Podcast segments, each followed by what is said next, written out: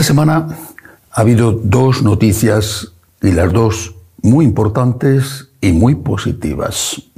La primera es eh, la homilía que el Papa pronunció en la solemnidad de Pentecostés.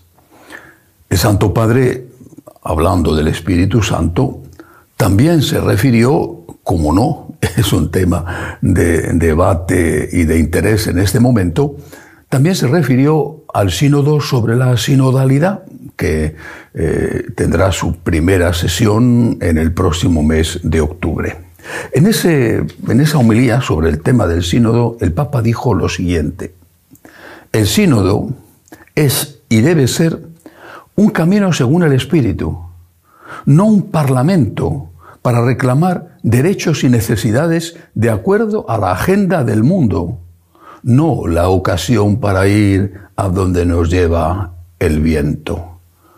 Son palabras muy claras del Papa, palabras que deberían servir para tranquilizar a aquellos, y me incluyo, que a veces eh, hemos tenido miedo de que el sínodo sea eh, manipulado y se convierta no en un organismo consultivo, sino en un instrumento para presionar a favor del cambio de la moral, por ejemplo, moral sexual de la Iglesia, o a favor del cambio en algunas disciplinas, como la admisión de las mujeres al sacerdocio.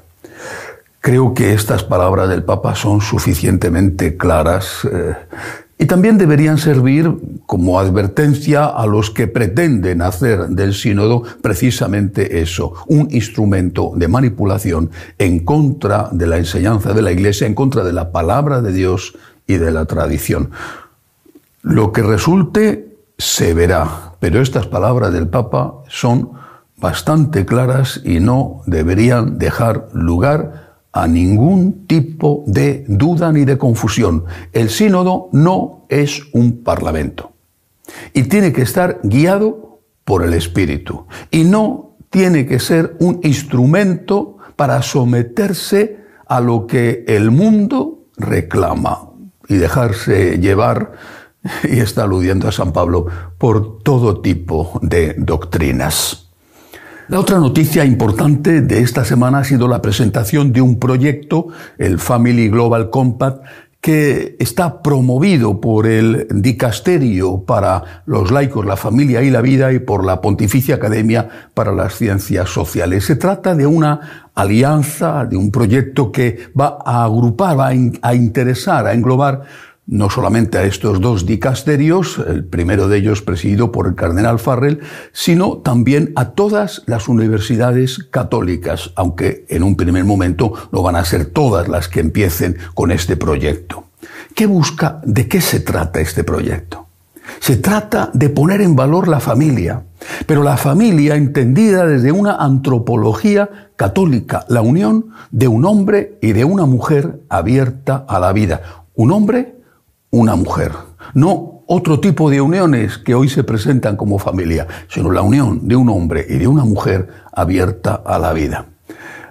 Esto es imprescindible y además creo que es la mejor aportación que la Iglesia puede hacer en este momento a la sociedad.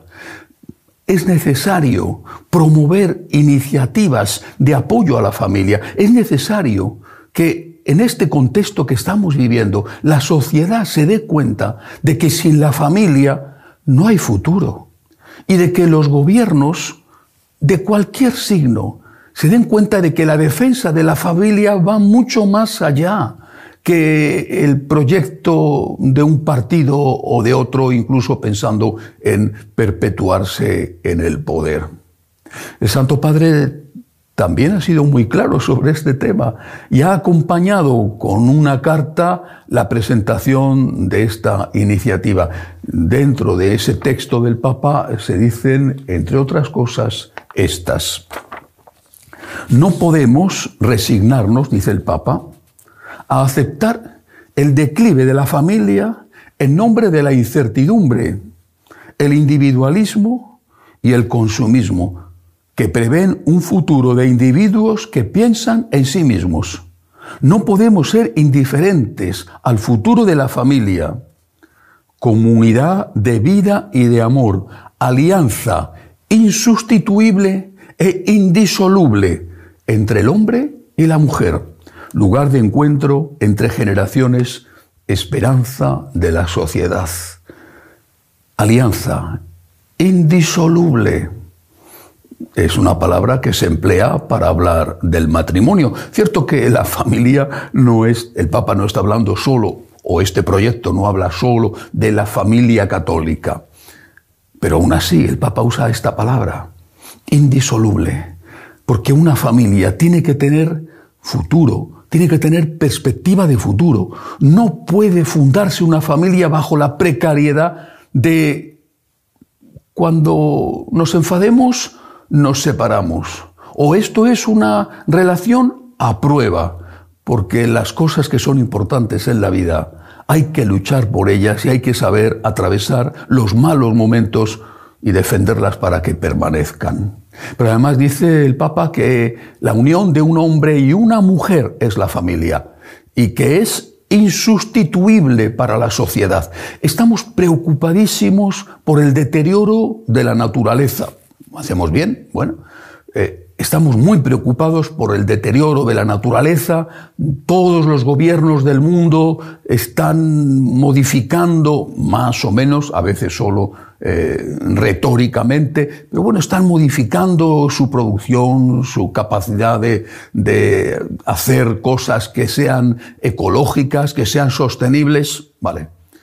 Pero es que la familia es el nicho ecológico del ser humano, es su ecología.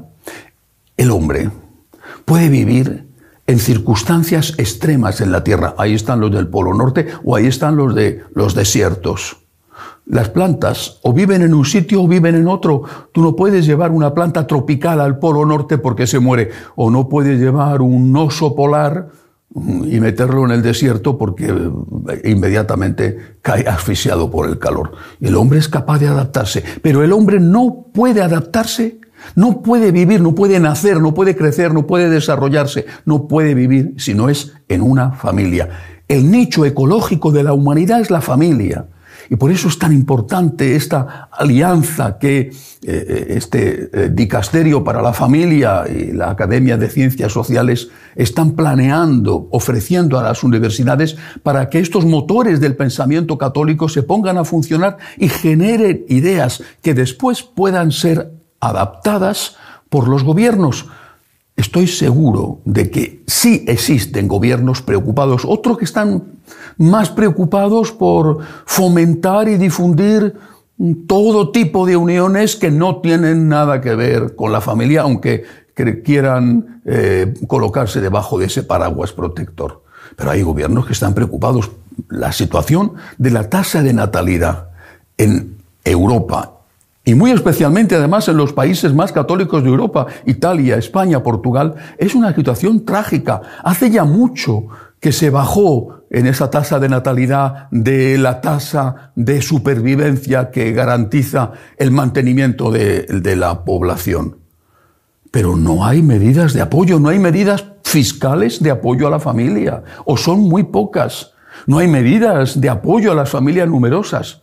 Y por ejemplo, con respecto al aborto, bastaría para empezar con que a las mujeres que están en riesgo de abortar se les hiciera escuchar los latidos del corazón de esa criatura que está dentro de ellas, que no son ellas, aunque algunas de ellas digan que son su cuerpo, que escuchara los latidos del corazón del feto antes de tomar la decisión de matarlo es imprescindible generar un pensamiento a favor de la familia que después pueda ser aplicado por gobiernos responsables de un signo del otro, lo mismo que están aplicando todo tipo de gobiernos, están aplicando medidas en defensa de la naturaleza.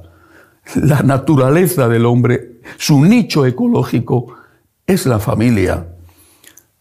Sería estupendo que el próximo sínodo de los obispos se preocupara también de este tema, que hicieran caso a las iniciativas que están proponiendo desde el Dicasterio de Laicos, Familia y Vida, que se preocuparan de este tema porque es lo más importante no solamente para la sociedad, sino para la propia Iglesia, que dieran más importancia a defender la familia y la vida que a promover cambios en la moral sexual o en el sacerdocio de la mujer.